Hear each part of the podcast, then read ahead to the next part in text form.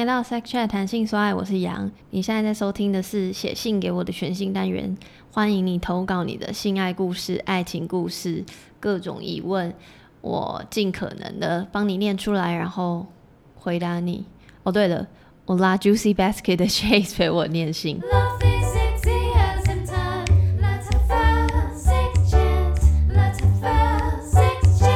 Hello，我是 Juicy Baskets 的 Chase，今天来跟杨录一下，写信给你，给我，写信给我。这则是来自台南的 C，他三十到三十九岁，他问我说。请问杨都是怎么开始跟别人聊性方面的事情？毕竟不知道对方是不是能够接受，身边的朋友也不会在自己的头上贴一个 “我可以哦”的标签，很怕被用异样眼光看待。什么方式才不会造成对方困扰，又能又能和人大聊特聊？我觉得这个问题我有点没有办法回答，是因为我是因为做节目之后，大家会主动找我聊，所以我其实 even 做节目之后，我也不会。主动找别人聊，因为我知道有些人还是会，呃，对，除非我知道那个场合，比如说我的 gay 圈朋友，那他们都是很能聊的话，我就会直接聊，不然我通常不会起头，除非他们来找我。哎、欸，对，有一个问题，你你有觉得 gay 特别爱聊吗？呃，我假如有的话，是为什么？其实我主要的。gay 圈朋友就是都是很能聊，所以我也才会开这个节目。上有一部分是因为这样，就是我想说，哎、欸，怎么只能跟 gay 朋友聊？嗯、但我后来有遇到一个 gay 朋友，他是完全不约炮，因为约炮文化在 gay 圈很盛行。对啊，我就觉得为什么会是这样？可是我觉得那是因为某种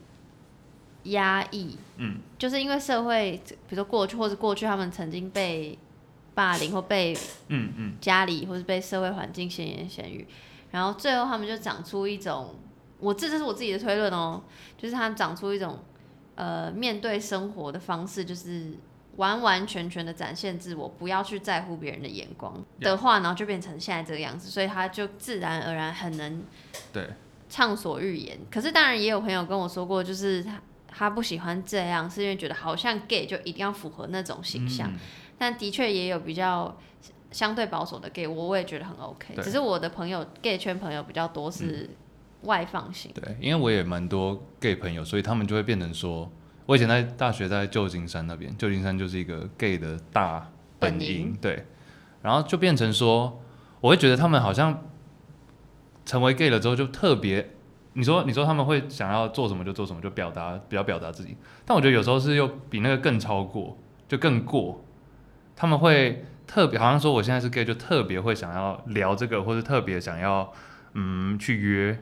这种也有，这是我朋友自己转述的，所以不是我的推测。你的意思是他曾经不是 gay，后来出柜了以后，就一开始可能还在摸索，还不确定自己是不是 gay，然后等到出柜之后，就是会有比较，就是性生活会比较频繁啊，或者跟不同的对象。我也我就觉得很好奇，说为什么？因为大家都会被贴标签嘛，嗯、就会说 gay 就是这样。嗯嗯、但我会觉得说 gay 其实就是我们一直说 gay 就是一般人，只是可能喜欢的。对象性倾向不一样，但为什么他们性倾向不一位不一样之外，还会特别的感觉是性欲特别强，还是特别会想要跟不一样的人尝试性行为等等？如果是你的那个朋友的话，可能是因为他一开始还在探索，然后他后来可能认识的 gay 圈的朋友都是耳濡，就是比较 open 的类型，所以可能耳濡目染。但是其实说老实话，这就像内向跟外向人。我我是觉得一定是一半一半，可是我我们为什么都看到那些外向的人？因为外向人我们本来就比较看得到，嗯，所以就会觉得好像很多，然后就有这样的标签，但其实上是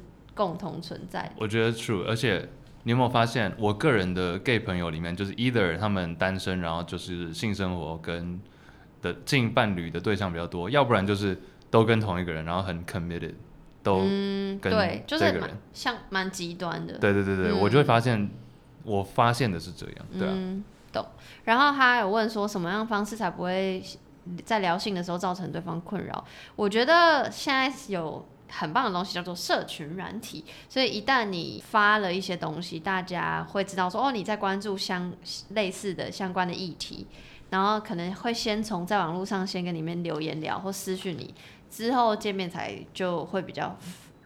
能够放松跟放心的聊。我我自己是这样啦。嗯，对啊，所以我觉得不需要主动吧。我觉得你稍微不要，我觉得都大家都其实所有的问题都围绕在一个刻意不刻意的感觉，嗯、就你不需要、嗯、像我就是一个很自然的人，超级，所以就放放放轻松，你不用硬要聊。来自新北的仓鼠会飞。